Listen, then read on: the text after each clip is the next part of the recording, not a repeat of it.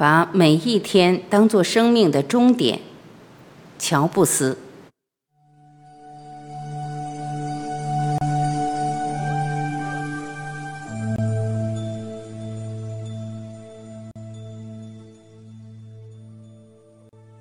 在十七岁那年，我读过一句格言，大概内容是：如果你把每一天都当成生命里的最后一天，你将在这一天发现，原来一切皆在掌握之中。这句话从读到之日起，就对我产生了深远的影响。在过去三十三年里，我每天早晨都对着镜子问自己：如果今天是我生命的最后一天，我还愿意做我今天原本应该做的事情吗？当一连好多天答案都是否定的时候，我就知道做出改变的时刻到了。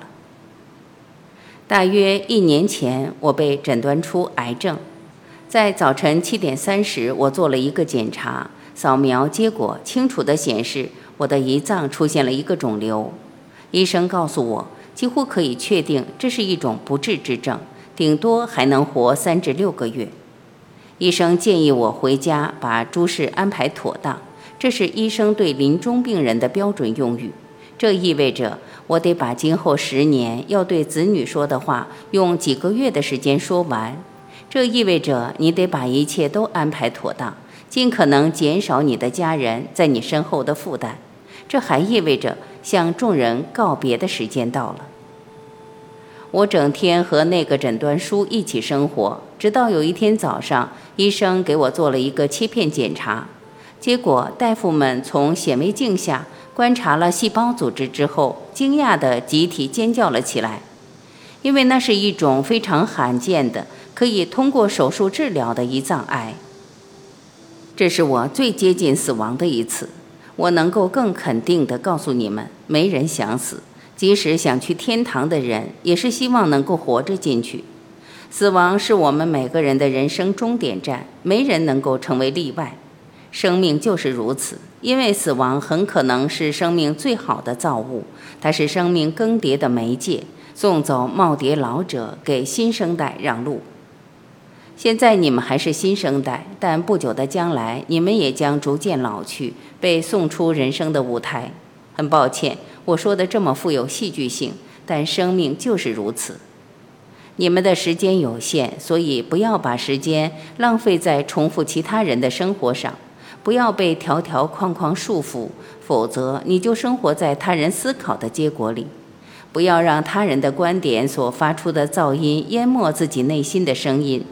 最为重要的是，要有遵从自己内心和直觉的勇气。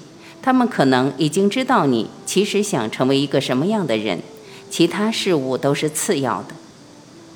我年轻的时候曾在一本杂志的封底看过一张清晨乡间公路的照片，照片的下面有一排字：“物有所不足，志有所不明。”我总是以此自省。现在我把这句话也送给你们。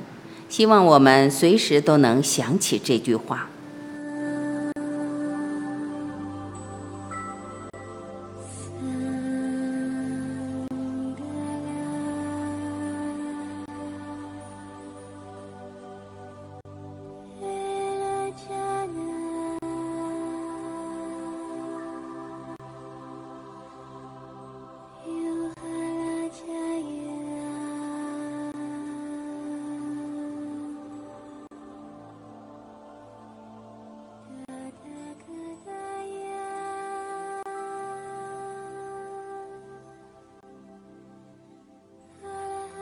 感谢聆听，我是晚琪，再会。